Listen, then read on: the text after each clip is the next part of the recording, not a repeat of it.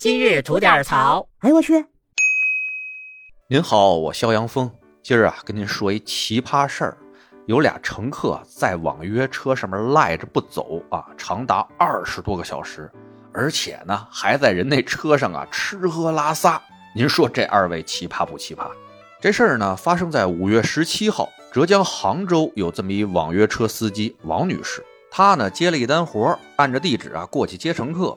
他发现这乘客选择的上车地点吧，哎，他那车啊开不进去。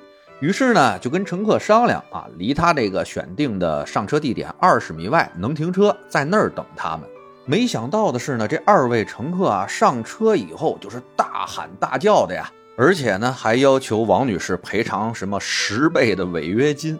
那这王女士肯定不干嘛。于是呢，这两边啊矫情了半天，实在是不行了啊，这王女士选择报警。警察来了以后呢，活活的调解了有五个小时啊。结果呢，这俩乘客还是不依不饶的。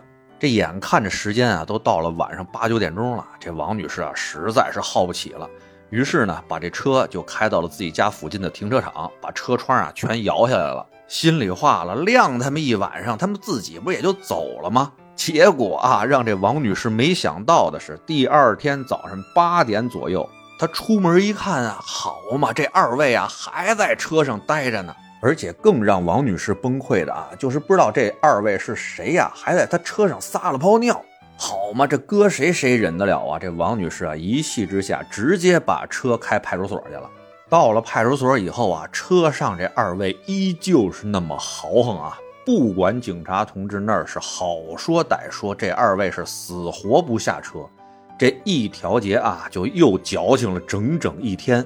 王女士啊。回家的时候又是晚上九点多钟了，车上那二位啊就是认准了，首先要这王女士赔礼道歉，其次呢就是要求十倍的违约金啊，来回来去就这两句，实在无计奈何之下呀，王女士也只能是回家了，这车呢就扔在派出所了，一直到十九号的早上才接到了警察的电话，说车上那二位啊已经下车了，好嘛。十七号出的事儿，十九号早晨才下来。这二位是够有多闲的呀！而且据这王女士透露啊，这俩还是父女啊，父亲五十多岁，这闺女呢二十多岁，这整天没点正事儿干吗？下车以后还在派出所那块要求王女士赔礼道歉啊，补偿十倍违约金呢。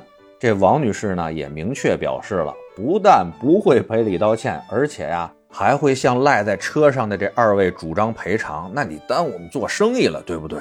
现在呢，这事儿还在警方的处理当中啊，具体怎么处理了，我得着信儿再跟您说。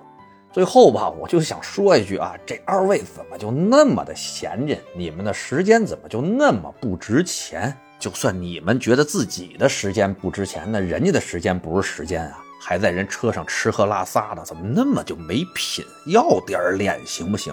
还是个爹带着个闺女，哎呦妈呀，不是一家人不进一家门啊！针对这号人啊，我是支持王女士啊跟他们主张赔偿的。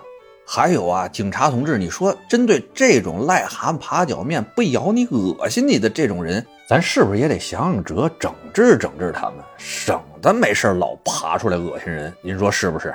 得嘞，想聊新鲜事儿，您就奔这儿来；想听带劲儿的故事，去咱左聊右侃那专辑。期待您的点赞和评论。今儿就这，回见了您的。